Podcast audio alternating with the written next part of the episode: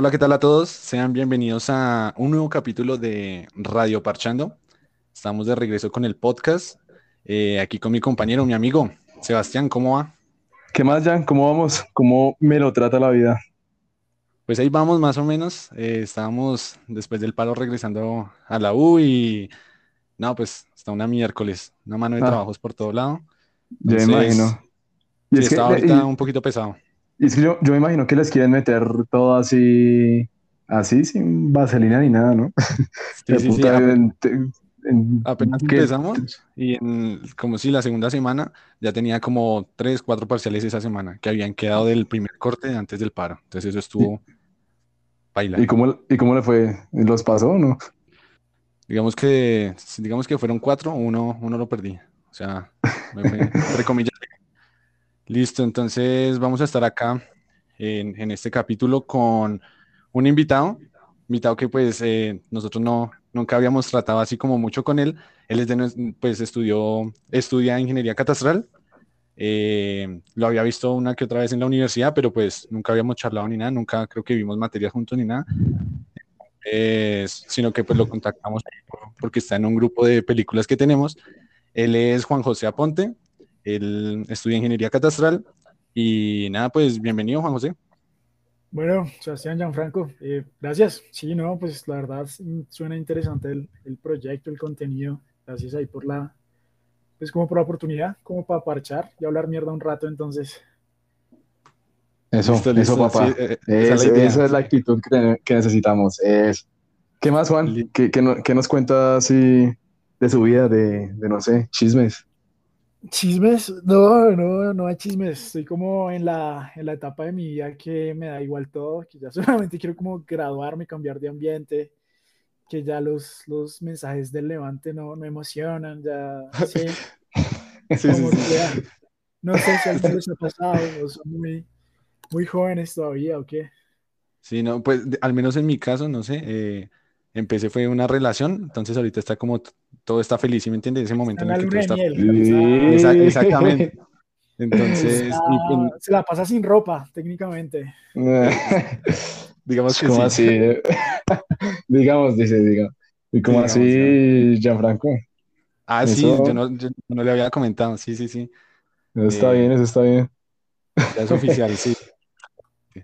Eh, entonces, ah, bueno, y preguntándole también con lo del paro, eh, ¿cómo le dio ese regreso a clases y toda esta vaina a Juan José? Bueno, yo pues yo ya soy viejo, ya soy grande, ya estaba como en la, en la recta final de la carrera, entonces pues ya estaba viendo, viendo poquitas materias. Digamos que lo único bueno que trajo esa pandemia fue poderse adelantar o, o, o pasar varios créditos a la vez y ya Sí. solamente estaba viendo dos. Ya pues bueno, se había concertado con algunos profes antes de los parciales, entonces pues digamos que que eso, que ese tiempo de paro y pandemia como que eh, ayudó para salir de otros proyectos, de otras cosas y bueno, trabajar, usted sabe cómo es uno en las vacaciones.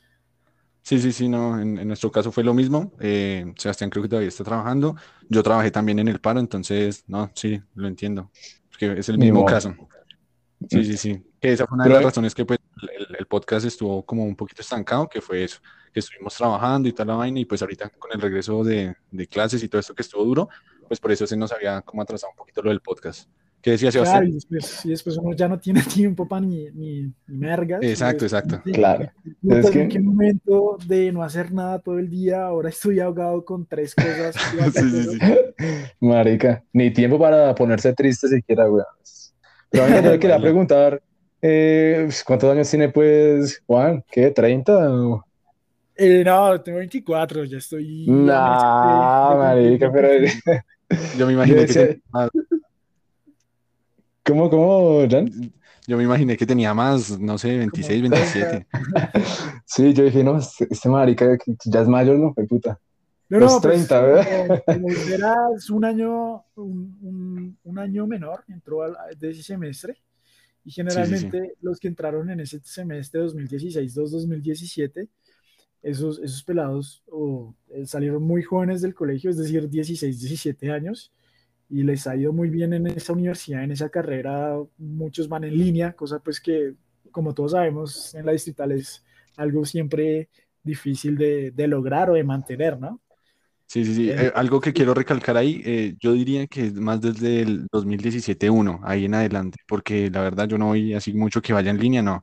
Digamos, en el caso de, en el caso de mi novia, es 2017, 1, y ella sí va, se podría decir que sí va en línea. Va mejor que yo, imagínese. Sí, sí, después uno dice, oh Dios, ¿en qué momento? Pero, ¿qué, qué, qué pasó? Pero bueno, no, chinga. No, Listo. Eh, bueno, aquí con el invitado, él eligió una película, una película que pues a, mí me gusta mucho, soy fan de Tarantino, entonces es la película de Perros de Reserva, Reservoir Dogs. Esta película es del año 92 del señor Quentin Tarantino. Eh, es una película de bajo presupuesto, la, la, como obra prima de él. Y, no, pues le quería preguntar a Juan José por qué eligió esta película, si él también es fan de Tarantino o, o por qué, por qué esta escogencia. Bueno, digamos que mi relación con Tarantino fue como un poco medio tardía, porque pues bueno, me acuerdo que, que a eso de los 10, 11 años intenté ver esas de Kill Bill y la primera vez no las entendí o, o me aburrieron. Ya dos años después como que las vi, vi las sagas, supe quién era el hombre y como que, ah, bueno, eh, como que se hizo ese clic, como que ya ver algo desde otra perspectiva y que dice, oiga, esto está interesante. Y bueno, y esta la elegí pues porque aquí empezó todo para, para el pirobo, para, para el hombre, ¿no? O sea, esta, esta, esta película pues, no sé, eh, pues me imagino que ustedes saben, pero pues a los que escuchan esto pues me imagino que no tanto o no todos. Eh, pues bueno, ahí Tarantino no tuvo como una formación formal tradicional en el cine, sino era un piro, un man que trabajaba en una tienda de videos y después llegó a ser a uno de los directores pues, muy reconocidos, ¿no?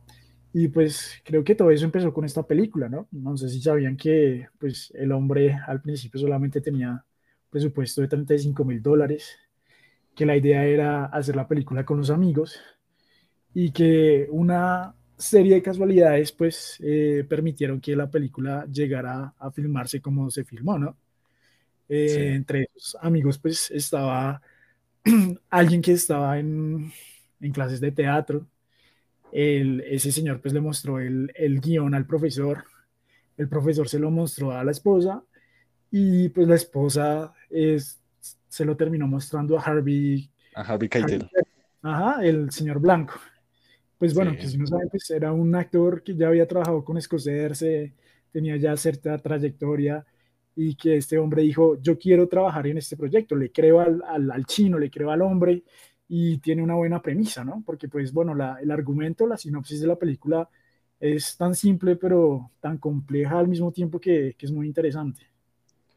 Sí, sí, sí, ahí recalcando algo de lo que usted dijo, exactamente, eh, es la, pues, la primera película de Tarantino él no viene exactamente, no, él no estudió nada para cine, o sea, eso fue más un amor con el cine que descubrió, creo que primero trabajó fue en un cine, no sé si fue primero o fue después del, de la tienda de películas, pero trabajó en un cine para adultos, esos cines donde usted va y parquea el carro y ve películas y no las ve porque no las ve.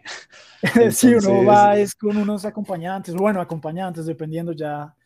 Eh, ahorita Sí, las diversidades sexuales, todo eso, pues... Eh, sí, exactamente, compañero. Entonces, exactamente, estuvo en un cine para adultos, que era ese. Después estuvo, creo que fue en, ahí sí, en, el, en, el, en la tienda de, de, películas, en las que él estuvo, o sea, él se envició, o sea, se podría decir así, en todo el cine. Veía cine antiguo, cine, sí, clásico, eh, obras de crimen, y ahí empezó como ese amor hacia el cine. Sí, sí, tanto que, hasta se la pasaba recomendando títulos a los clientes, pues no tan conocidos, pero que siempre como que eh, notaban que, que, el hombre tenía buen ojo para, para, el buen contenido, ¿no? Sí, sí, sí, exactamente. Y sí viene a hacer esta, esta película, una película que exactamente como lo decía, era de un, o sea, a comparación de, de muchas obras en ese momento y películas que se suponían que eran de bajo presupuesto, esta en sí era muy, muy bajo presupuesto, o sea, para nada. Con decirle que los actores eh, tuvieron que utilizar su misma ropa como vestuario en la película. Creo que los, sí, los trajes que ellos utilizan, que pues todos los, los, los que están ahí llevan traje. Fueron, donados. sí, sí. Y las otras eh, pintas como modas de ropa que tenían ellos eh, eran ya cosas de ellos, ¿sí? ropa de ellos de, típica de lo que utilizan en el día a día y la utilizaron pues en la película. Ese tipo de cosas. Bueno, esta película está entre las 10 mejores películas de robos del cine. Ya, eso ya la pone en un top. Pero un, dato curioso respecto a lo último que, que Gianfranco mencionó fue que es justamente Steve Buscemi o quien era el, señor Rosado. Señor Rosado, sí. Eh, no, no utilizaba un pantalón de traje, sino unos jeans negros, justamente que, que eran del, del, hombre. Muy buen dato, ese, ese no me lo sabía. No, es que, Jan, Jan, ese, haga de cuenta, parce, haga de cuenta, es su historia, weón. O sea, haga de cuenta que usted tiene una tienda de películas y usted tan y de, llega Juan José allá, buenas, vengo a ver una, quiero verme como algo así bien bacano. Claro. Y usted tan, saca, su catálogo ahí. saca, su, saca su catálogo ahí todo mamador, tan, mira eso. Y cuando se le da por a Gianfranco a, a, grabar una película, y entonces comienza ahí a buscar, y resulta que tiene un amigo, que curiosamente soy yo, que también es estudiante de actuación. dice, no, marica, ¿qué, qué va a hacer? Vamos a grabar esto. Y eh, tal cual es el hombre, ¿sí? Ahí está la inspiración, Gianfranco, para que se ponga de una vez a, a dirigir y a, y a, crear películas y yo le actúo y, y listo. Y nos Eso, estoy, estoy, esperando ese momento. Va a llegar, va a llegar. Así creo que, ya claro. a, Juan José. Eh, Sebastián, él estudió pues catastral, estudió tres semestres, pero después se pasó a estudiar artes. Él estudia en la SAP. Qué buen, qué buen ambiente de cambio. Sí, en el cortometraje, que, en el cortometraje que, le, que le nombré que, que hicimos, eh, exactamente Sebastián fue el que actuó. Sí,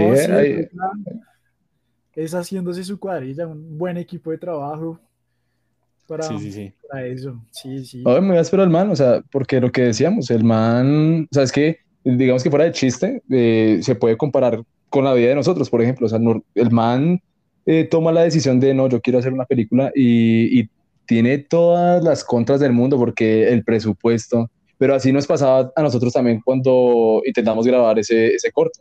No nomás el tema del espacio. A, Tarantino le pasó en esa película que para grabar la escena en donde, donde el señor, es el señor Rosado, sí, eh, que le está corriendo y, le roba el carro a la señora, esa, ellos todavía no tenían como ese poder y ni el presupuesto para cerrar las calles, que es lo que hacen todos.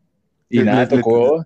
Le, tocaba para grabar esa escena, le tocaba esperar a que no pasaran carros. Sí, y pueden hacer en verde, sí, exactamente, sí, exacto. O sea, como que todos esos detalles de haber hecho ese producto con las uñas, no sé, pues digamos, cuando nosotros llegamos a la, a la, a la distrital, bueno, una universidad pública que le dicen, bueno, eh, amigo, aquí pues no hay licencias, no hay buenos equipos, eh, pero, pero aprendes, queremos ver tu recursividad, o sea, como que esos detalles...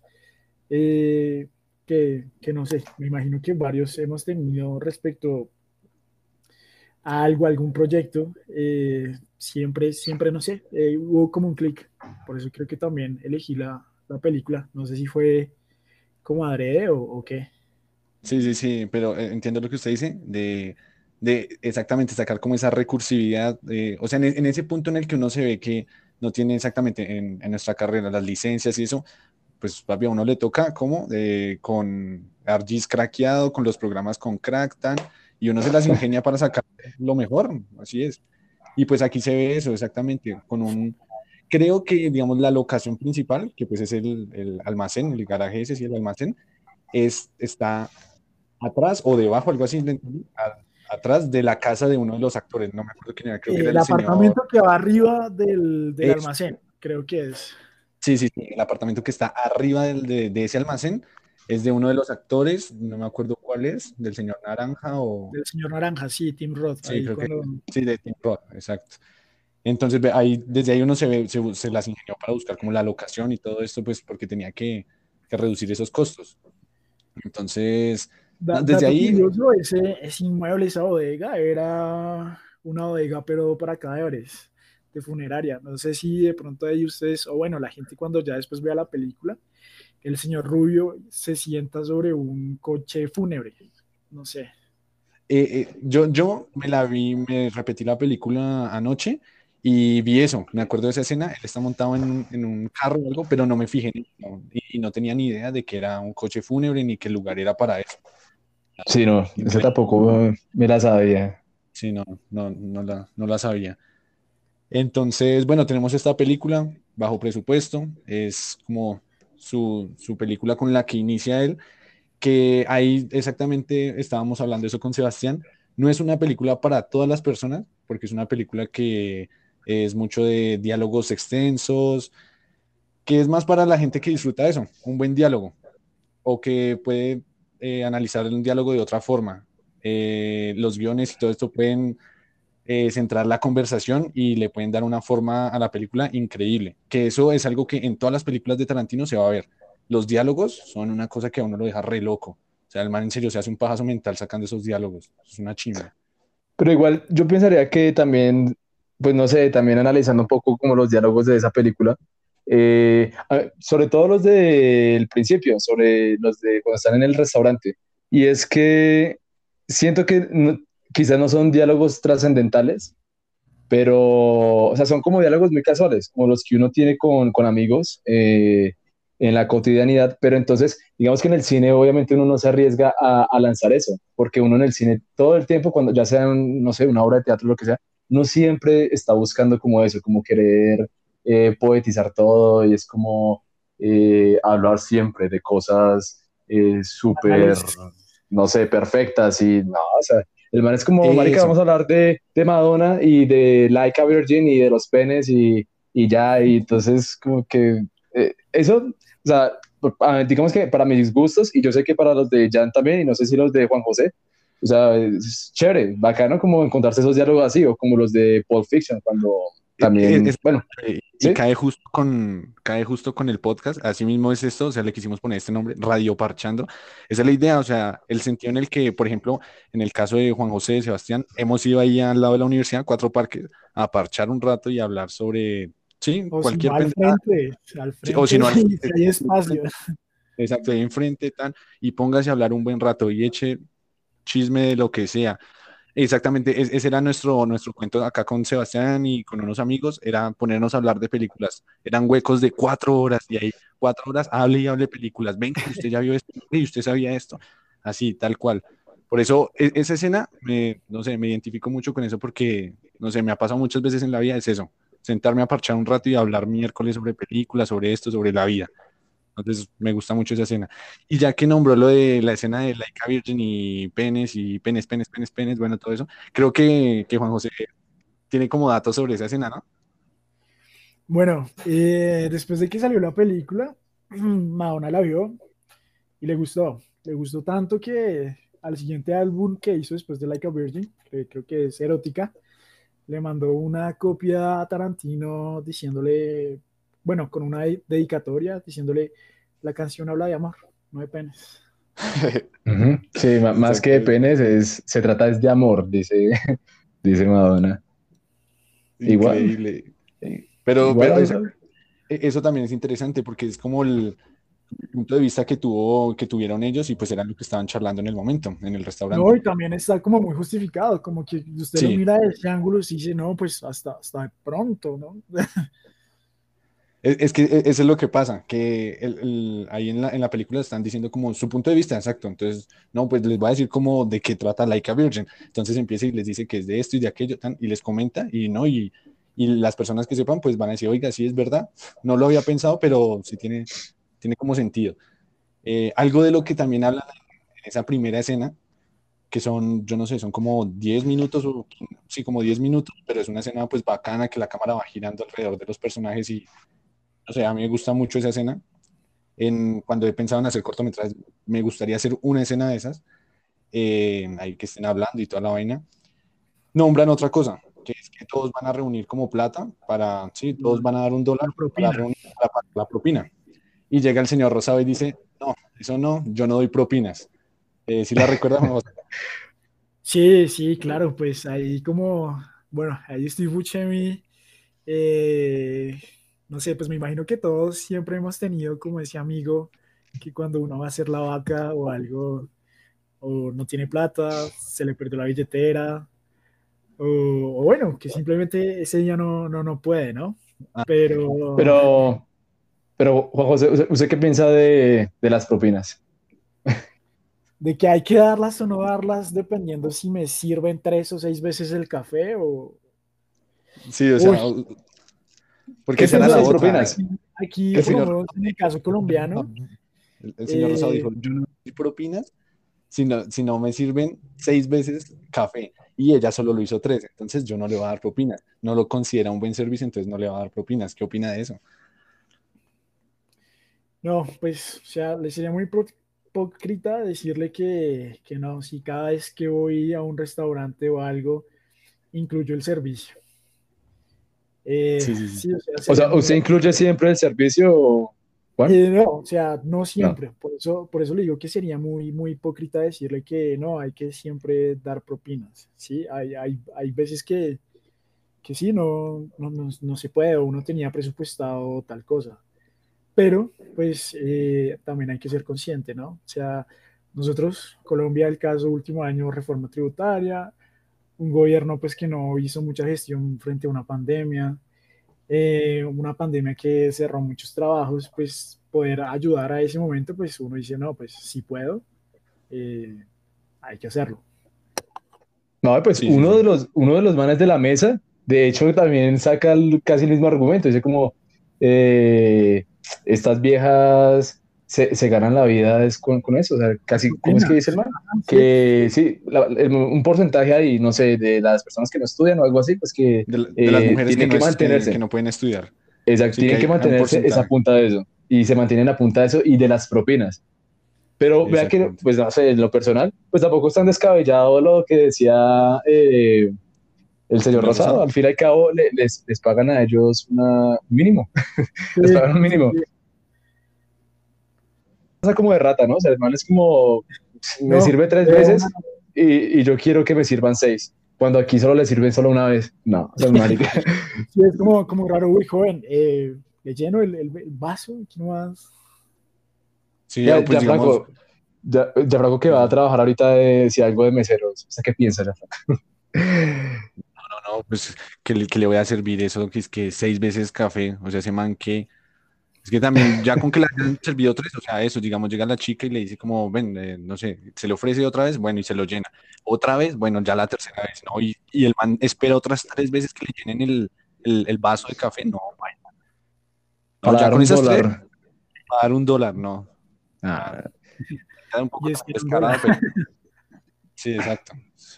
De igual forma, el tema de las propinas, pues, de pronto un restaurante así como esos, pues uno la da, ¿no? Pero ahorita estos hijos de putas, eh, como de esos restaurantes, así, que es como, no, es que la propina eh, a veces la, agregan de una vez ahí. como, sí, va incluida, dicen. Va incluida. Entonces yo, marica, a uno le toca decir como, pero yo tengo que pagar esto, tengo que pagar con la propina. Ah, no, no, no, no si no quiere no nada, dice, ah, no, pero a veces no le dicen a uno y uno termina pagando hasta el servicio y son como 10 mil pesos ahí de servicio. Puta, o sea, cada uno de gastar severa comida ahí y pagando un servicio que ni siquiera fue, ni siquiera me sirvieron tres veces. sí, sí, sí. Ahí sí muy difícil. Sí, exacto. Entonces, bueno, esa primera escena, creo que todos también les, a los tres nos gustó.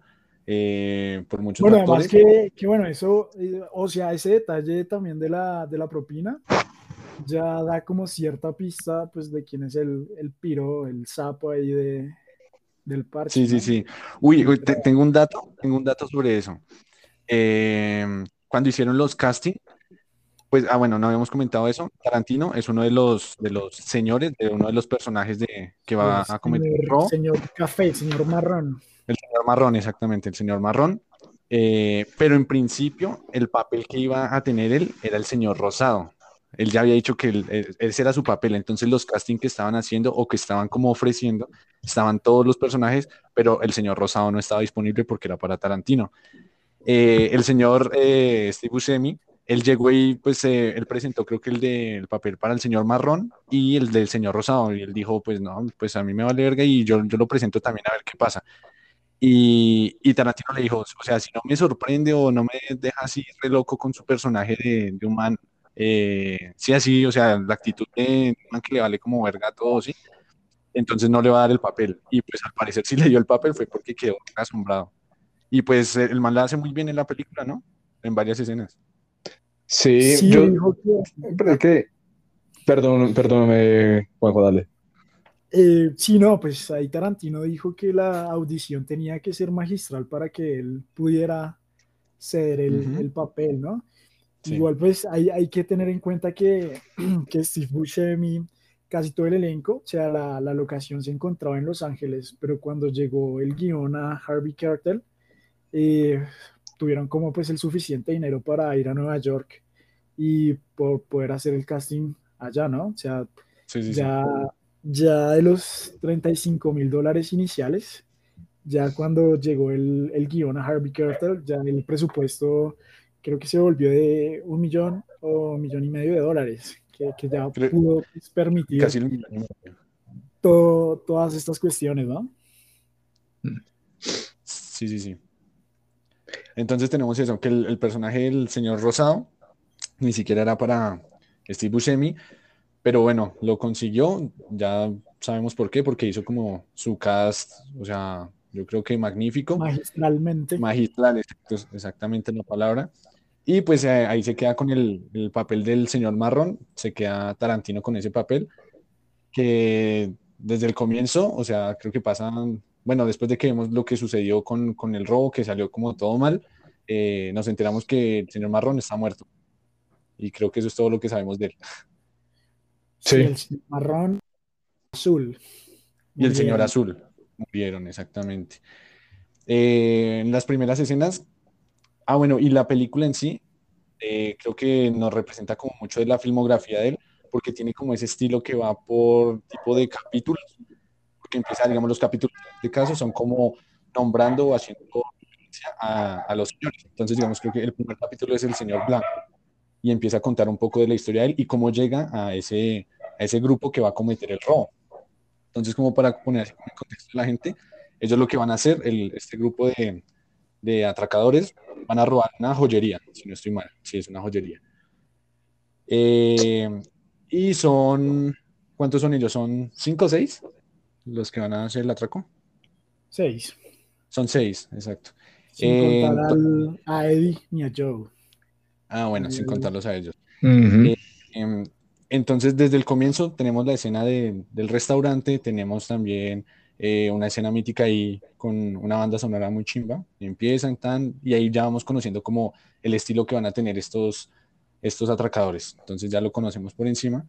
Ah, algo de lo que les había dicho, está entre las 10 mejores películas de robos en el cine, sin tener, o sea, sin ver el robo en sí en la película, que eso ya es de locos. O sea, es una Claro. película sobre un robo, ver el robo y, o sea, está entre las 10 mejores, brutal. Y tenemos Es- que ya empieza, empieza la película y, y tenemos ahí de inicio ya que todo salió mal. Y estamos empezando como en una parte ya muy adelantada, sin que hayamos visto el robo ni nada, y, y ya nos empieza poniendo como en contexto los personajes, ya más de lo que sucedió, pero es después del robo, exactamente, no nos muestran el robo, sino ya después de lo que sucedió. Entonces nos muestra personajes que están heridos, otros que están aquí, otros que están allá, y poco a poco se van integrando como a esta historia. Eh, ¿alguna escena que, que le haya gustado, Juanjo, en esa pues primer pedazo de película? Como los primeros 45, Uy. digamos.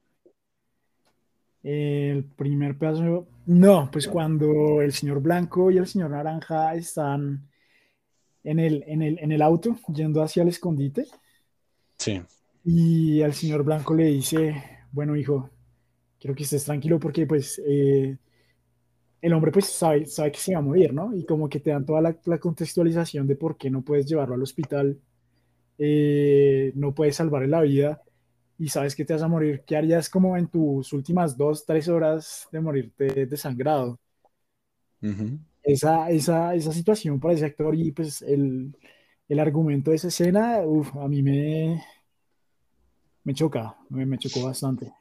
No, Sí, y además sí. de que, pues pensar, por ejemplo, obviamente eso uno lo entiende ya después, digamos cuando uno comienza a analizarlo más a fondo y ya en general, que, que ese man eh, al fin y al cabo estaba haciendo su trabajo, ¿sí?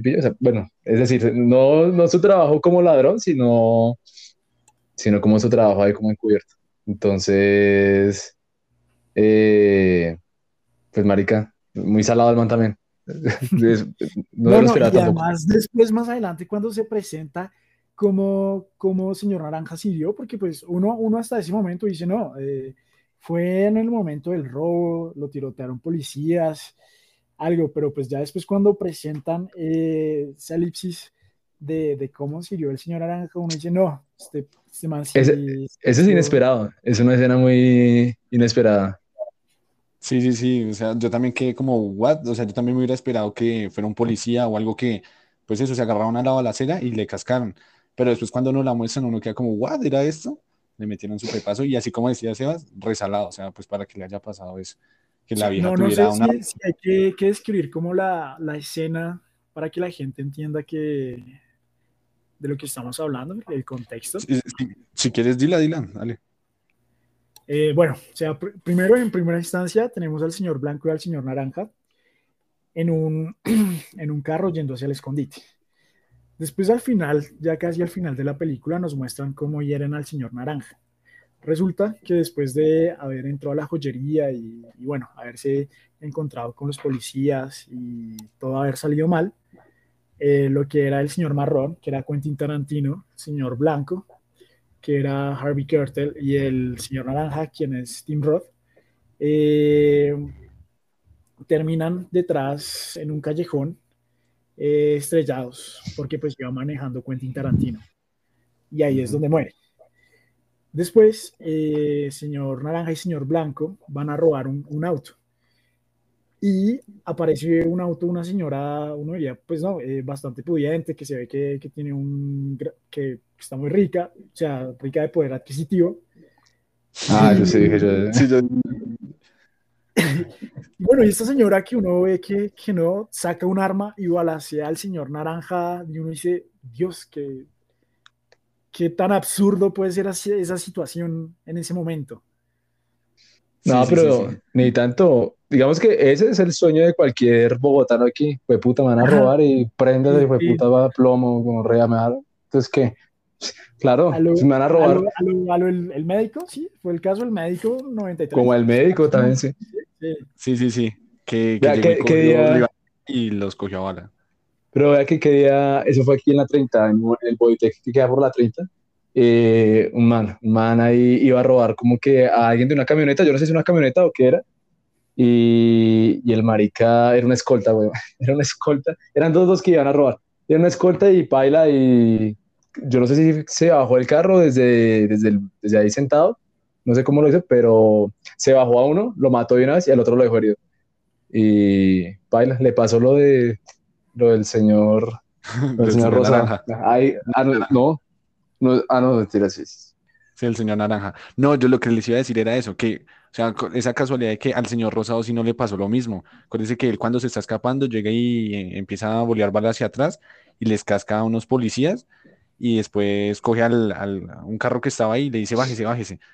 Y ah, en, e, en, ese caso también hubiera podido, no sé, la persona haber tenido un arma y nada, pero en ese caso no, no tenía arma, nada, lo bajó el carro y pues se logró escapar. Pero, levantaron. lo levantaron. Pero justo al señor Naranja sí le pasó eso. Llegó y venga, vieja, bájese tan. Y la vieja sí cogió y pum, pum, sus pepazos. Sí, bueno, una pregunta, ya que, ya que tocamos el, el, tema de armas, no sé ustedes qué, qué opinaron cuando ahí la cabal está ahí promoviendo ese proyecto de ley para que la gente de bien tuviera acceso a, a las armas. O sea, qué tal bien, bien o mal implementado sería si esa fuera nuestra, nuestra realidad. Pues, digamos que yo, yo por mi parte, o sea, con el tema de, de legalizar el porte de armas, ¿sí? ¿Es eso? Sí, sí, sí. Eh, eso tiene sus pros y sus contras, porque yo en algún momento también lo he pensado, porque, porque ahorita como está, o sea, están robando resto. Y, y la vaina con eso es que, pille lo que está pasando, o sea, ahorita están robando resto, pero más que estar robando, no solo están robando, o sea, están es, matando para robar o le tiran una piedra a uno en la cabeza solo para uno quitar las cosas. Porque es que ya hay mucha gente que anda, no enfierrada, pero sí. Yo, por ejemplo, ando con un tambo, para arriba y para abajo, porque yo llego a veces muy tarde, pues puta, yo todos los días pienso, el día que venga un puta a robarme, no sé cómo voy a reaccionar. Le parto esa, esa pata. Y no sé, algo... Pero entonces es eso, o sea, eh, la, vaina es con, la vaina con el tema del porte de armas es dos cosas. Lo primero es que hay gente que no se sabe controlar, que tiene temperamento muy fuerte y no se puede controlar a sí mismo. Entonces, usted está en un trancón, weón, y se estresa como un hijo de puta que no, no, se, no, avanza o se llega a estrellar con alguien o algo y se, empieza, o uno, uno ve cuando se ponen ahí a pelear y a gritarse ahí en, la avenida, no falta el man que, no sé, man, que se empute, saca el fierro y tenga. O eso por ese lado. O lo otro es también el tema de, de la delincuencia. O sea, como saben que hay gente que anda armada, entonces prefieren de una vez asegurar al, al man que van a robar antes de que de pronto se, se defienda o algo. Y ya, entonces creo que eso lo que haría es como de algún modo hasta incrementar, eh, no sé, los homicidios, todo eso. ¿Qué es lo que pasa en Estados Unidos, al fin y al cabo? Eh, comprar armas es tan fácil que pues nada, vea, cualquiera puede comprar, como ir a comprar un dulce. Y... Eh, exacto, exacto. Yo, yo, también le vería como los, los pros y los contras. Y digamos, entre los contras también es que pasa que en este mundo paila, en este mundo hay gente re loca, así como pasa en Estados Unidos. Y usted pues le está dando una opción de, yo no sé, de convertir el mundo en GTA, en la vida real, tan, y llegan y salen y, lo que le digo, van por ahí y llega un man y lo insulta, no sé, lo cerró o algo en el carro y que vaya y se le adelante y pum, su pepazo y ya, porque lo insultó me entiende? Y hay gente, digamos, pues no, es mi caso, o sea, no soy tan agresivo ni nada, pero hay gente que sí es así. Y puede, nada más, digamos, en, parejas, imagínense que alguien pudiera tener eso y no sé, una pelea de parejas y, y la vieja o algo, o el man se enrabona y venga y también le va metiendo un pepazo ahí como, se echan así a las viejas o algo, pues baila. Entonces yo, yo también vería... Bueno, eso no se hace ya, ¿no? Eso ya... Sí, sí. Este, y no, y he visto casos ahorita también, es, es exactamente que hay mucha gente que, que anda con, con armas y vi uno que le estaban, había un man parqueado como en, un semáforo o algo así, con una moto de alto cilindraje. Y llegan en una moto ahí, se le parquean al lado y ya con el arma, que bájese de la moto. Y el man se está bajando, estaban con cuidado, les da las llaves. Y cuando ya, ya, ya se iban a montar a llevarse, llegó otro man, llegó otro man o algo y pum, pum, los agarró y a bala. Claro. Le dio bala estaba montando en la moto del tipo, el que se le iba a llevar, algo así creo que era. Y el otro, pues eh, sí como que fue herido, creo. Se alcanzó a escapar en la, en la moto en la que llegaron ellos. Pero eso sí, pues digamos, a mí se me hace eso, que, eso es como justicia, tal vez justicia divina, porque en ese momento justo pasó que, que llegara alguien y, tuviera un arma, pero pues, sí, exacto. Pero, pero lo que le digo también tiene sus pros y sus contras, porque no falta el loquillo que, que si llegue y las utilice para otra cosa. ¿Qué opina Juan José? Pero antes de eso, yo, digamos, en mi, si en mi poder estuviera como, no sé, que hicieran una encuesta, ¿qué prefiere? ¿Legalizar eso no? Yo votaría porque no lo hiciera, porque no se hiciera, al fin y al cabo. Sí, yo acá no uno defenderse, pero yo, ¿qué piensa Juan? Yo opino pues de que más de, de, legalizar el porte o no, es digamos que a los casos que hemos visto del, del guardaespaldas, pues ya los que se defendieron no, no se aplique tanto el margen de la ley con ellos como no se le hace a, los que se la pasan robando, así, o sea que no, se defendió tan eh, declaración y ya nada de retención, privación 72 horas, nada, o sea, eh, la, encaminaría más por ese lado, pero sí, yo también votaría que eh, no, al, al porte legal. Sí, es complicado.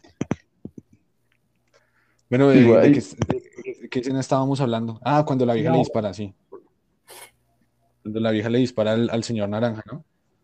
Este, ¿algo más sobre esa escena? No, creo que pues ya. Demasiado sorpresiva la escena. Y, hay algo que había dicho Jan y que es que es muy es lindo y es chimba resaltarlo. Es la, mm, como esa característica de Tarantino, que ahí en su primera película, entonces el man, como que se, se, se, denota ahí el sello del man en sus películas, porque todas de ahí en adelante comienzan a, a tener algo parecido. Y, y, lo bacano es eso, que desde la primera hasta la última que él hizo, tal vez no todas son perfectas, tal vez no todas son las mejores, pero, pero yo creería que todas son muy buenas. O sea, todas tienen como su estilo y el estilo del man. Entonces, eh, bacano eso, bacano que el man comienza así y empiece como pisando tan fuerte. Vea, otro, otro, otro dato ahí que, que tengo es que es, esa, esa película, creo que, o el guion que hizo para esa película, fue mucho después de que hiciera el guion de Pulp Fiction. Y el man ya, o sea, no sé si han visto videos sobre eso, que el man tiene como el universo Tarantino y muchos personajes se relacionan en diferentes épocas o algo, pero se relacionan. En este caso, el, señor Blanco es el hermano del personaje de John Travolta en, Pulp Fiction, ¿no? no, no, no, es el señor, es el, señor Rubio. Rubio, Rubio. ¿Es el hermano? Ah, ok, sí, sí, pero sí, había como esa, esa relación. Sí, exacto. El, señor Rubio es Big Vega, eh, que viene siendo hermano de, Vincent Vega, el, personaje de John Travolta en Pulp Fiction. Y así con muchos... Vincent Vega. Entonces, tiene como todo ese universo y no solo en, dejar personajes así que sean hermanos o, que este le mató al hermano o alguna cosa así, que todo eso está englobado en el, como ese universo de Tarantino, sino exactamente como decía Seas, en el estilo. Lo que le digo, desde, desde el comienzo ya que le gusta como a veces marcar capítulos. Eh, digamos, en Pulp Fiction tiene como esos capítulos en desorden, por ejemplo, o sea, no, no, lleva una cronología, Y, pero sí le gusta como eso, y son toques bacanos que, que muchos directores no lo hacen porque sienten que de pronto enredan a la gente o algo, pero no sé, Tarantino lo hace muy bien y la forma en que cuenta esas historias a mí me gusta mucho.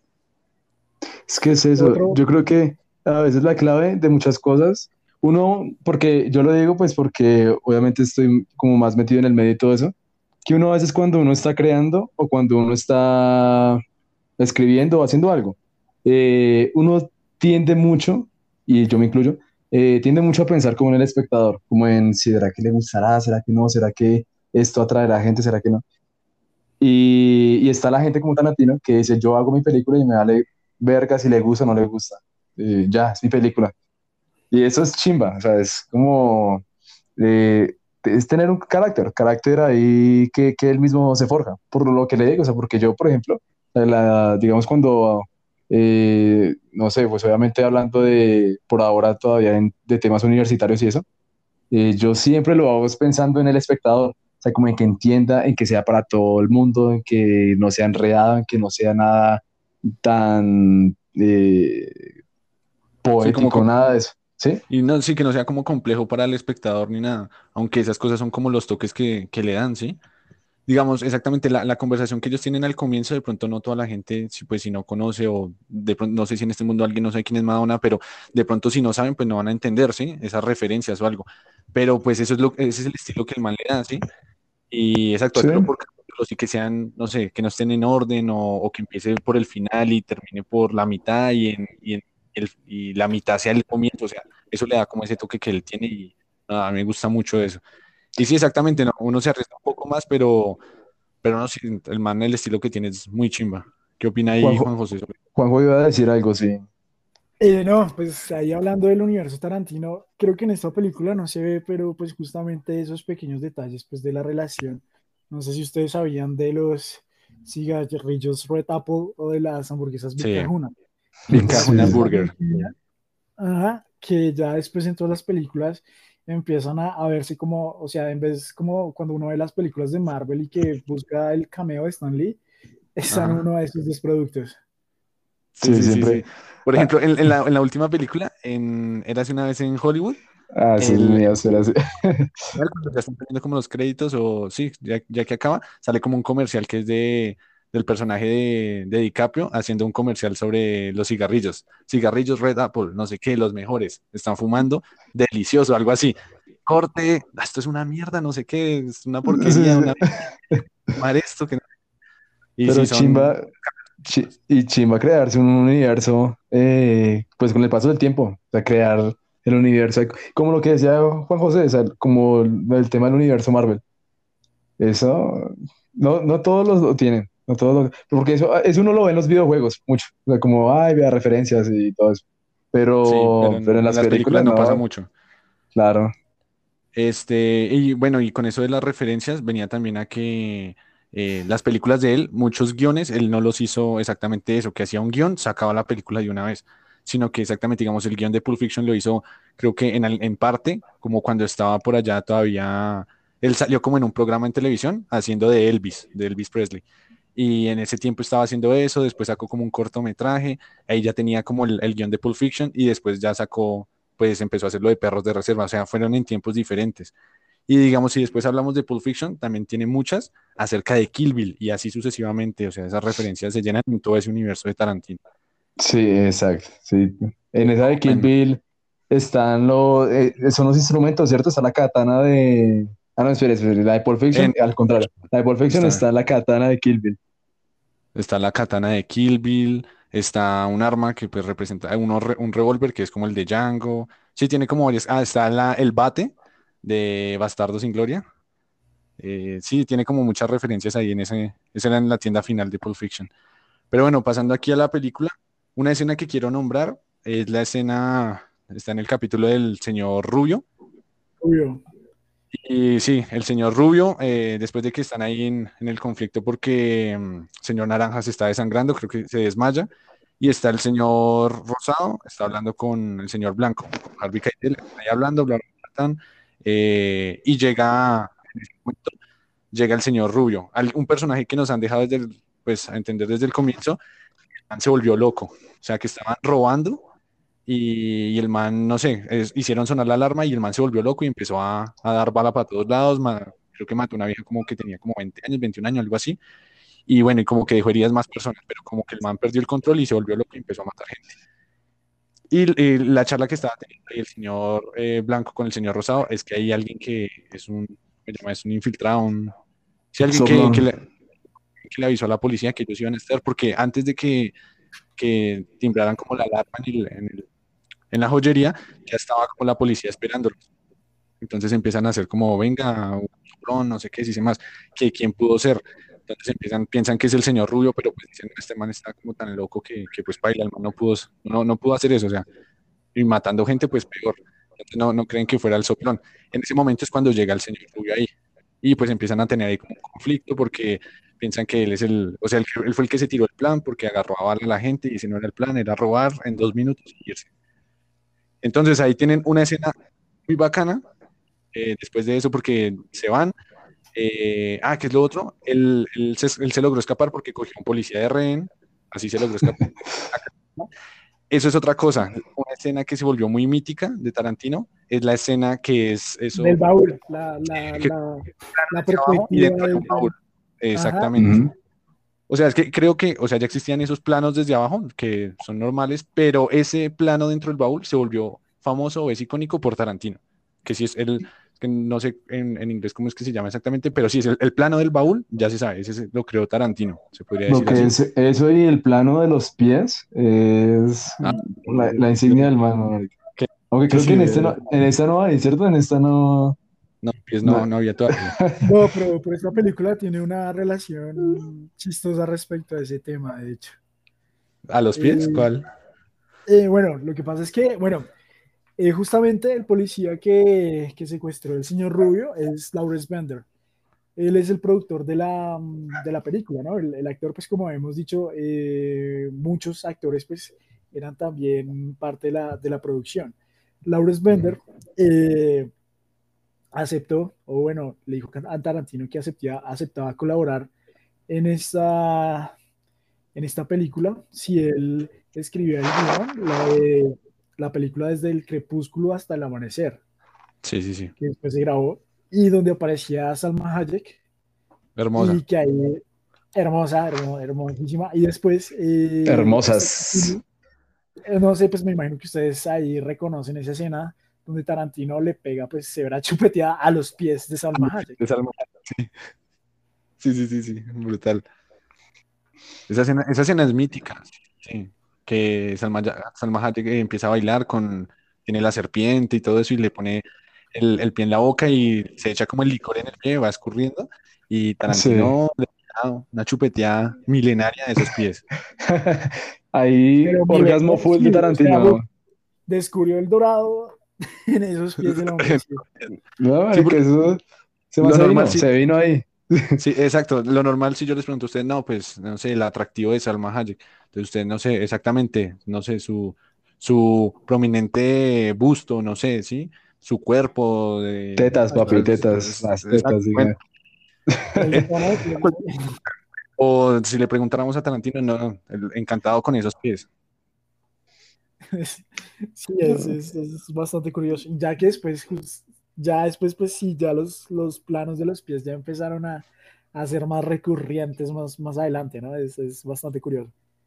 Juanito, bueno, y mm, en general, eh, de todas las películas de, de, Tarantino, ¿cuál es su preferida?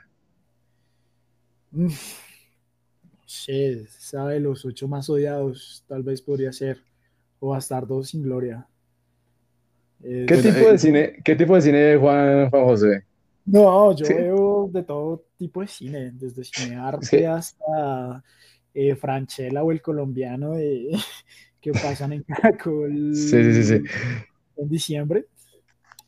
Eh, no, no, o sea, me, me, gusta mucho consumir cine. Es que esa de los ocho más odiados, yo también pienso lo que sería esa y esta de Perros de Reserva, son películas que, que no son, lo que decíamos al principio del podcast, no son para cualquier persona. Porque nomás al, al inicio de los ocho más odiados, eh, se hace lentísima, se hace como muy, eh, de hecho para muchos muy tediosa, hasta que llegan allá obviamente a la cabaña y bueno, y se, se desarrolla todo. Pero... exactamente de acuerdo a eso, tengo como, como un conocido que sí, él se la recomendé y él la empezó a ver y lo mismo, y que dice que como a los 15 minutos, no, que la quitó, que no le gustó. Baila, se aburre. Y no sé, a mí sí me encanta eso, eh, tanto en, en, la vida normal, tan, así como lo que estamos haciendo acá, a conversar con ustedes, me encanta, es una, una charla bacano, y en las películas lo mismo, me encanta, no sé, escuchar a la gente hablar. La gente tiene algo que decir en esta vida, entonces escucharlos hablar. Y no, y los diálogos que hace Tarantino son buenísimos. Que en, en Los ocho más odiados van en la carroza y empiezan ahí con lo de la carta que escribió. ¿Quién, ¿quién fue el que escribió la carta? Con eso. La carta y venga, yo miro la carta, no sé qué, y que usted para dónde lleva toda esa charla, no, a mí se hace muy, muy bacana. Y ya, pues el resto de la película también, muy chimba. Es una película que es extensa, creo que como tres horas, eh, y son puros diálogos, hay así acción como decir en Django, pero, pero igual es, no sé, es brutal. A mí me gusta mucho también. Parece buenísimo también. Para un actor es, debe ser muy exigente eh, estar en las películas de, de, Tarantino, ¿no? Ya no, no es solamente prestar su, tu presencia, sino bien tú con tu parlamento, que generalmente son unas dos o tres hojas, y dame emoción, hazme sentir. Sin embargo, eh, que, que, es más afín al tema, que, tal, o desde esa perspectiva, que, que, tenga que decir. Sí, pero mira que sin embargo el man tiene ya, que es algo que yo, por ejemplo, yo haría siendo director también, aunque, no, o sea, sí, yo creo que yo lo haría. Y es eso, uno se arma su propio cast para, su, para sus películas. Como que Michael Madsen, el man participa en varias, eh, sobre todo en las primeras de él. Ya después no sé qué era pasado, pero, pero ahorita eh, estuvo mucho con, con Brad Pitt y, y, con Leonardo DiCaprio. Y había... Y, y, eso, y, uno, Samuel, que sale, Samuel Jackson. Sí, es Samuel Jackson. Ese estaba, creo que... También. Scott Russell, sí también. Eso que está hablando, eh, Michael Madsen, que estuvo en las primeras y también él volvió a salir en, en eso, en Los Ocho Más Odiados. Él sale ahí. Ah, sí, claro. Sí, el, como más escucho, sí. Pero sí, exacto, él se empieza a armar como ese, ese cast, ya conoce como esas personas, no se trabaja muy bien con, con esa gente que, que no, que eso, yo también, digamos, de director yo haría lo mismo, si tengo como un grupo selecto en el que yo sé que soy, trabajo muy bien con ellos, me entiendo muy bien, y que los manes responden como a las necesidades que él busca, porque lo que le digo, exacto, alguien que le pueda dar esa satisfacción o eso de que sus diálogos los plasme muy bien, pues eso es lo que busca el man, entonces por eso es que busca como siempre como esa, esa categoría y todo eso, digamos Samuel L. Jackson, y a mí me parece severo actor, eh, los diálogos y todo, o sea, las películas de Tarantino son brutales. Igual, a la final, pues es que son eso, o sea, son, son actorazos, son actores demasiado buenos eh, DiCaprio, que es un actor de método también. Y todos son demasiado, eh, demasiado qué? Demasiado integrales, ¿sí? No, como que es imposible encasillarlos en un personaje de ellos, como por ejemplo Robert Downey Jr., que uno, como que, ah, marica, es Iron Man, weón. Usted en todo lado lo ve como Iron Man. Pero no, o sea, Leonardo DiCaprio uno lo ve como, como Calvin Candy, como eh, aquí que hace el... Jack Dawson de Titanic. También. eh, Sí, o sea- de Wall Street. Eh, también está la de Pirata, eh, Pandillas de Nueva York. También Sí, sí. Gangs of New York, sí, exacto. No, tiene Sí. también con, con Martin Scorsese, eh, DiCaprio es también como de sus Casado. elegidos, ¿no? Sí, está exacto, tiene- casado también. eh, con, Es como la, la relación de Johnny Depp antes con Tim Burton. con Tim Burton Exacto, sí, sí, sí. No, y digamos, y de Martin Scorsese antes con, ah, ¿cómo se llama este? Se me fue el ¿De nombre. Niro? Eh, Con Robert De Niro, exactamente. También era peli- Como Taxi película que Driver, era- Goodfellas. sí, Taxi Driver, sí, no, o sea, uno ve, ve después también que, que varios directores tienen su cast. Digamos, por ejemplo, Tarantino también colabora, pues que yo sepa y que haya identificado, no sé ustedes, con Robert Rodríguez. El que Sí, Robert. Por ejemplo, tengo, tengo una, una anécdota con eso. Eh, nosotros tuvimos, eh, de acuerdo a lo de, mm, eh, se me fue el nombre de eso, de Smart Films, eh, una amiga nos compartió unas entradas y pudimos ir a, a conocer a Robert Rodríguez. Estuve en, un, en, un- en una charla que él dio.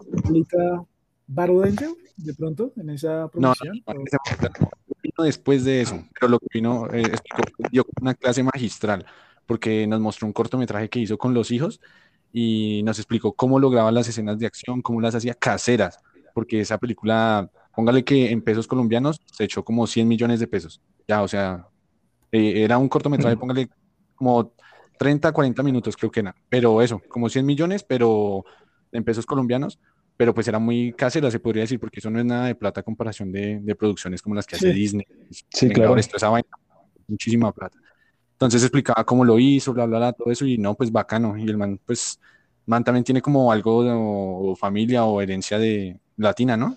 Robert Sí, Rodríguez. de hecho es como familiar de Dani Trejo, ¿no? También. Sí, exacto. Y pues con Dani Trejo ha hecho las de Machete, eh, Machete, ¿qué La más? de- Las de creo que Mini es Espías, Amanecer, ahí aparece- Eso sí. Machete, un clásico, un clásico de la Sí, infancia. Mini- Mini Mini Espías. Espías, sí. Uno la ve Sí, ahorita sí, y, sí.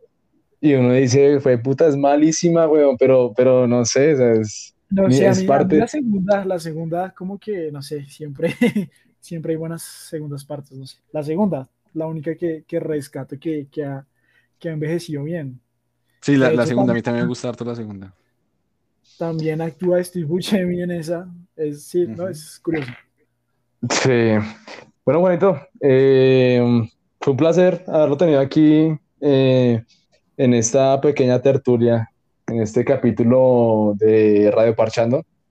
Ah, ¿hay algo que, que nos quiera compartir? No sé, de despedida.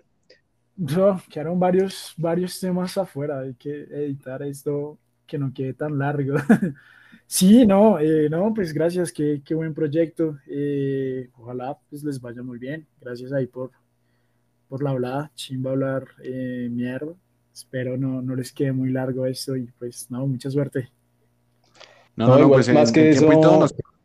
Tranquilo. Eh, eh, espera, Jan, eh, creo que más que eso, Juan, es como eso, o sea, como charlar y ya, más que pensar de pronto en convertir esto en una superproducción que tal vez puede ser, o sea, sería chévere, pero es más como eso, o sea, salir del ambiente, llegar digamos, uno del trabajo, salir de estudiar, no sé lo que sea, y ponerse a hablar mierda con alguien, de lo que sea, no sé. Ah, Obviamente lo enfocamos aquí en un tema, pero, pero nada, es como soltarse y nada, chévere, chévere ahí pues compartir ese momento y ¿qué vas a decir, Jan? Este, no, lo mismo eso, que usted lo que está diciendo, que pues en nuestros casos, digamos, salir de trabajar, salir de estudiar, lo que sea, y, y venir un rato menos hacia charlar, esa es la idea que también queremos transmitir así con el podcast, que la gente cuando nos escuche sea así como casual, no sé, está haciendo algo, lavando losa, lo que sea, y si se puede escucharnos, pues que Uf, se entretenga un rato ah. la charla. Para lavar losas, sí, los, los podcasts han sido muy, muy productivos. Sí, Sí, Bastante. Eso sí, es- esa es la idea. Entonces, creo que se nos iba a quedar un tema por ahí. Sí, Yo la, creo que la- lo- sí, yo creo lo podemos de- nombrar antes de la escena del, del- del baile y la oreja. Rápidamente, eh, tenemos una escena en la que el señor Rubio eh, se queda solo con el, el policía y pues con el señor Naranja ahí tirado en el piso, Pero entonces llega y le empieza a charlar, le empieza a preguntar que, que, que si tenían algún plan o quién era el que estaba encubierto. Y no le dice, dice, bueno, igual no, así me diga o no me diga, lo voy a torturar. Lo va a matar, sí, ya no me importa. Sí, entonces el man se quita la chaqueta, tal, se pone así como, como en su ritmo, llega y prende la música. O sea, creo que todo eso estaba en el guion. Prende la música, pero ahí no se sabía nada más. Ya solo se sabía como prende la música y le dice tales cosas y ya y le, le, corta. Y, sí, y, le corta la creo. Hay algo bastante curioso respecto a esta escena y a la banda sonora. Tarantino quería que sí o sí estuviera la canción de Stuck in the Middle with You de The Steelers Will eh, y se gastó casi todo el presupuesto eh, pues que está en los derechos parte musical eh, para poder tener esa canción y ya lo otro pues la, la, demás fue banda sonora original entonces pues poder complementar qué tan importante debe ser una, una, una canción una banda sonora para que una escena sea así de, de memorable es, es, pues bueno que el man me importa un bledo quiero que esta sea la canción y que quede tan, tan memorable. Es, bastante asertivo. Muy buenos instintos del, del hombre. Como director, claro. Pudo haber sido capricho de, del director, pero digamos que en caso tal de que haya sido un capricho, o un capricho que el man sabía que, tenía que ir ahí. Pura visión de, de del man ahí áspera. Entonces tenemos esta escena en la que llega el señor Rubio, prende la música, empieza a sonar una gran canción y él empieza a bailar. Eso no estaba en el, en, el guion, o sea, eso no, estaba ni planeado ni nada, eso fue ya, ¿cómo se? Eso es improvisación pues del actor, de, él es Michael Madsen, él empieza a bailar, tan, tan, le hace un bailecito ahí que yo creo que toda la gente ha visto esa escena en memes, en, yo qué sé, pero yo la he visto en muchos lados, que es Michael Madsen bailando ahí, tan, eh, creo que monta como el pie en, una mesa y se saca de las botas texanas, llega y se saca una cuchilla de afeitar y con esa cuchilla, ¿qué es lo que hace Juan José? Primero, pues le raya la cara al, hombre, al policía. Eh, ya después de rayarle la cara, de darle todo el discurso que, se mencionó, eh, empieza, la cámara hace un, cambio de plano y empieza, bueno, después dejan entender que el hombre le arrancó, le cortó la oreja al policía y empieza a hablarle a la oreja. A la oreja cortada, sí. Es bastante, sí, chocante, como que esa, esa memorabilidad de esa escena. Y, no, y más adelante muestran como, pues, severos efectos, porque como le quedó la oreja y se ve chimba como le quedó ese, ese roto ahí en la oreja. Para la época, sí, claro.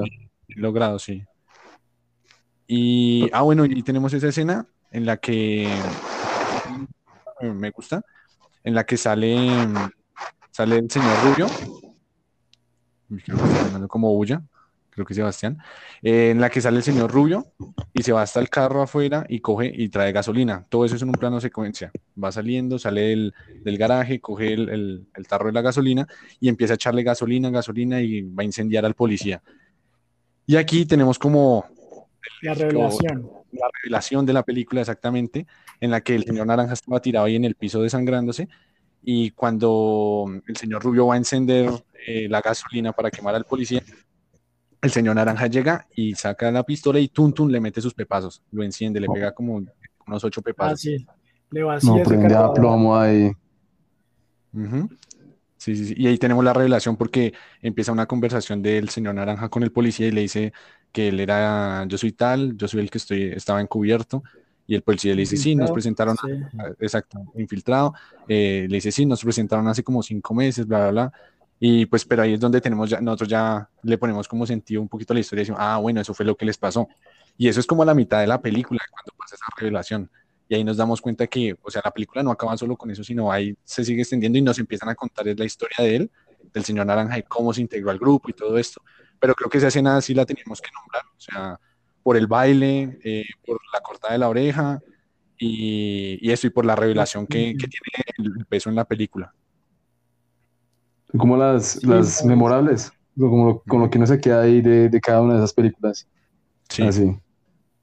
¿Algo más que quiere decir, Juan José? ¿Qué estabas diciendo? No, pues esa sí era la que, la que yo decía, ya pues no terminamos, nos quedamos como a media película, pero sí, no, está, era esa, ya nada, nada más que, que agregar. Listo. Sí, sí, eh, teníamos que nombrarla sí o sí, porque es una escena de las, de las más memorables de la película. Eh, igual dejamos, pues tampoco queremos contar como toda la película, porque pues la idea es que también la gente, si no la han visto, pues la vean Ah, que un poco eh, enganchadas. sí, exacto, que queden como enganchados, como, uy, venga. Pasaron una hora hablando mierda. Y, sí, de que señor naranja, señor rubio, señor rosado, ¿quiénes son esos manes? ¿Por qué tienen esos nombres? ¿Qué hacen? ¿A qué se dedican? Entonces, pues, eso que, y tampoco decirle como el, exactamente el final, bueno, y cómo termina, ni nada. Que las películas de Tarantino no son como que el final sea como, oh, wow, esto es... Toda la película en sí es, es una obra. Eh, entonces, sí, no, no sería nada más. Eh, otra vez darle las gracias a, Juan José. Eh, me gustó mucho este capítulo y eso que lo que dijimos al comienzo, no nos, nunca nos habíamos charlado así en la universidad ni nada. Y pues siento que, que, no sé, tuvimos una charla muy buena. Entonces, con Sebastián y Juan José, muy bueno el ambiente. de pronto, para un próximo capítulo, de aquí de regreso. Entonces, muchas gracias, Juan José. Bueno, no, pues gracias, Chimba, y esas, esas palabras, seguro pues oírlas que, que bueno, que se tiene ese ambiente y pues no, ojalá eh, mucha suerte con el proyecto. Eh, los que estén escuchando eso, pues esto pues ojalá lo recomienden a los parceros. Eh, mientras lavan la losa, sacan al perro, pues ojalá se comparta mucho el proyecto. Pues sí, eso, eso es lo que esperamos nosotros también. Y, sí, muchas gracias por haber estado acá. Eh, ¿Algo que tenga que decir, Sebastián? Nada, Juanjo, otra vez, gracias. Y sí, a mirar, sí, pronto nos vemos en una próxima. Y a los que nos están escuchando, eh, nos, eh, bueno, no, no nos vemos. Bueno, sí, nos vemos. nos vemos en un próximo capítulo. Um,